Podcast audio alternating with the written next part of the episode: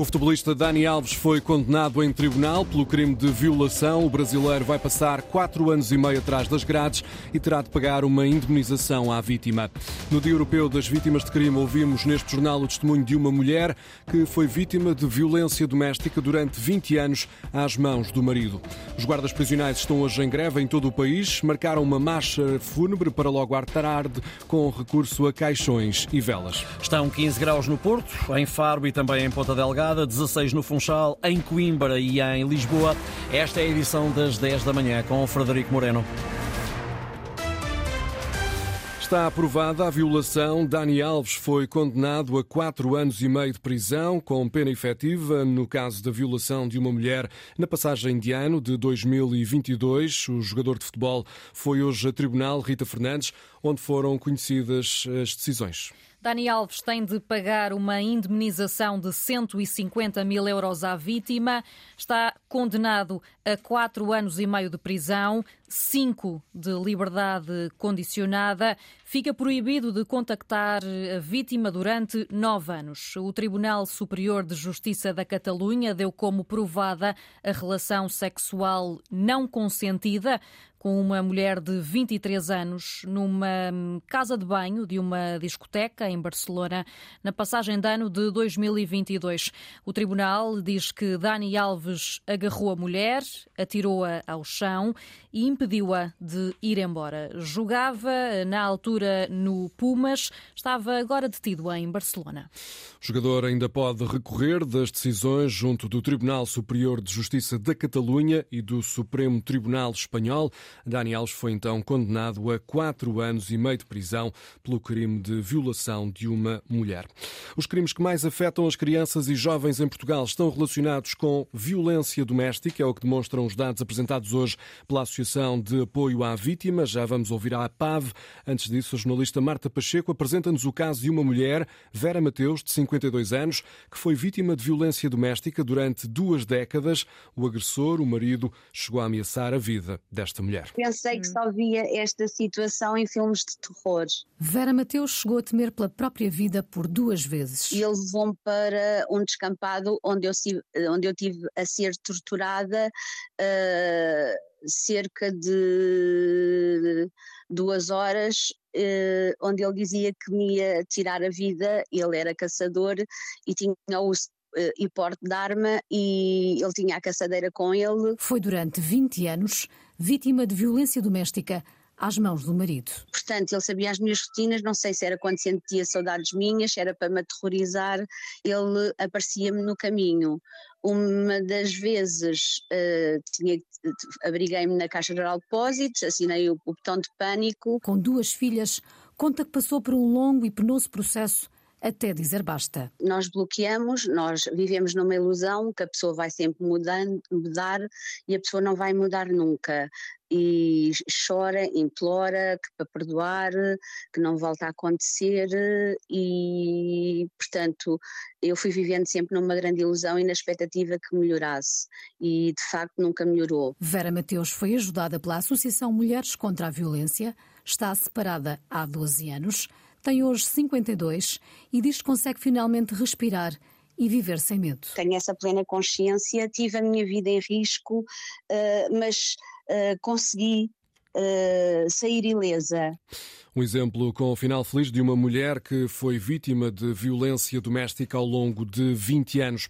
Ouvida esta manhã na emissão da Antena 1, Carla Ferreira, da Associação Portuguesa de Apoio à Vítima, realça a necessidade de uma maior aposta na prevenção e em soluções para quem é apanhado nestas situações de violência doméstica. Temos que procurar eh, cada vez mais ativamente soluções, eh, quer no apoio às vítimas depois das situações acontecerem, quer no trabalho a montante no que tange a prevenção prevenção e a formação e a capacitação de profissionais, uh, que é absolutamente cada vez mais primordial uh, e que nos ajuda cada vez mais a detectar uh, mais precocemente as situações e a agir mais precocemente para que se, não se tornem em situações, como dizia há pouco, que terminem tragicamente em situações de, de homicídio. De morte. Perspectiva de Carla Ferreira da APAV, também ouvido na emissão da Antena 1, o psiquiatra João Redondo diz que a violência doméstica deve ser encarada como um problema de saúde saúde pública, em que a aposta deve ser feita na educação e na prevenção. João Redondo, coordenador regional de saúde mental da região Centro,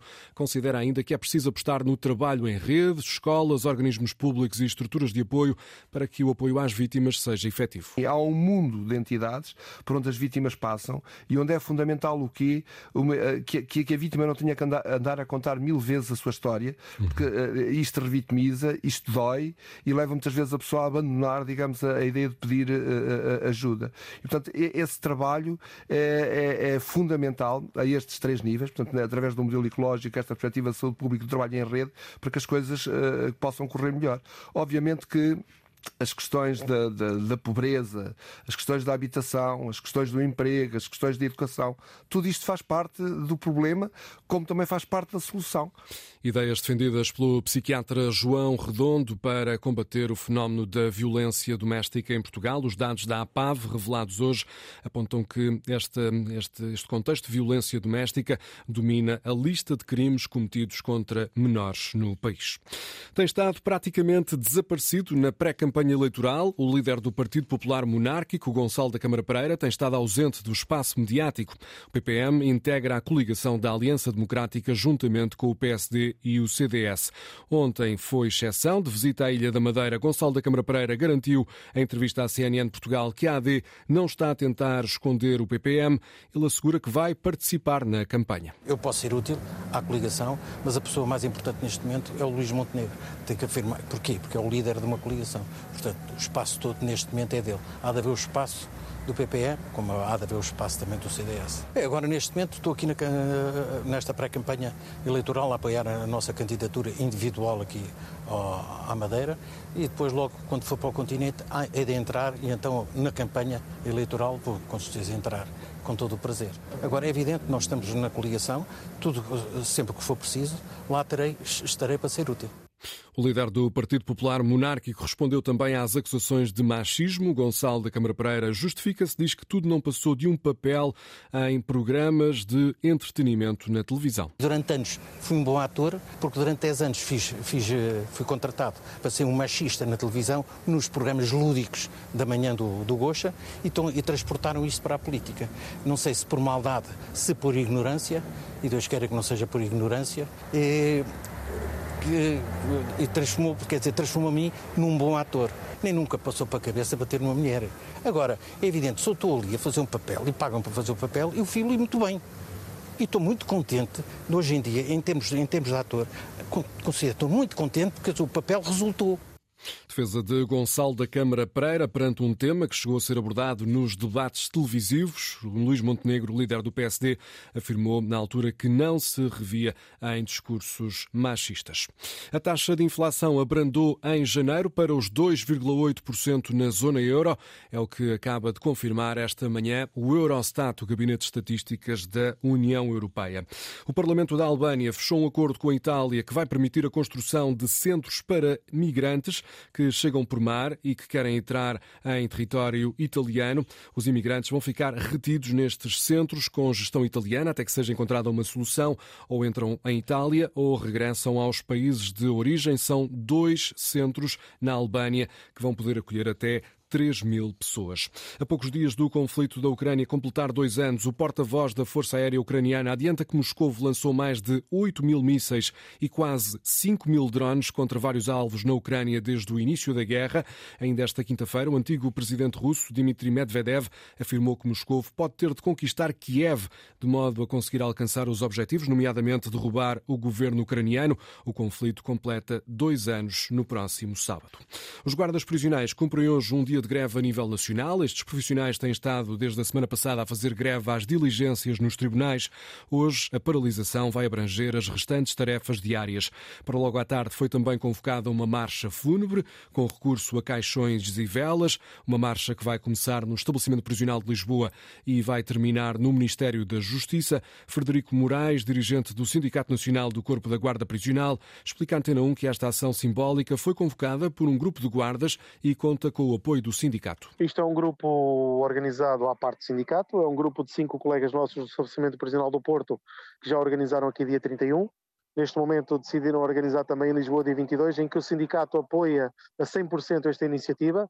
e uh, vai ter uma, uma característica muito interessante que é simplesmente complementar aquilo que a Sra. Ministra fez ao Corpo da Guarda Prisional durante estes 18 meses e meio, porque ela continua a dizer que só lidou connosco 18 meses e meio, ela nunca lidou connosco, ela nunca quis saber do Corpo da Guarda Prisional, mandou sempre o seu Secretário de Estado adjunto da Justiça, e vamos levar o caixão, que é o símbolo do, do Corpo da Guarda Prisional, que está o funeral agora só faltava fazê-lo, vamos fazê-lo, pronto. Os guardas prisionais não desistem da luta durante o dia de hoje, estão em protesto com uma greve e uma marcha fúnebre. Faltam pouco mais de dois meses para se assinalar, assinalarem os 50 anos do 25 de Abril. Hoje recordamos o livro Portugal e o Futuro, do general António de Spínola, uma obra que foi lançada faz hoje precisamente meio século. O livro propunha uma solução política para a guerra em África, ao contrário do que defendia o regime de Marcelo Caetano. É o tema em destaque no novo episódio do programa da Antena 1 de cravo ao peito. O general não se admira que Caetano tivesse concordado com as soluções apresentadas no livro, embora Spínola dissesse que tanto o ministro da Defesa, Silva Cunha, como o próprio Marcelo Caetano fossem duas figuras maquiavélicas. São duas pessoas muito estranhas. São dois homens maquiavélicos. Mas a mim não me repugna aceitar que a reação Marcelo Caetano tivesse sido, inicialmente, a aceitação do seu debulho, até porque ele conhecia as minhas intenções. Portugal e o livro da ruptura é o novo episódio do podcast e programa da Antena 1 de Cravo ao Peito, da autoria do jornalista Mário Galego. O novo episódio está disponível no RTP Play e nas plataformas de podcast. Passa também hoje na rádio, depois das três da tarde. Notícias na Antena 1, RDP Internacional, Antena 1 Madeira e Antena 1 Açores. A edição foi de Frederico Moreno. A informação também está em notícias.rtp.pt.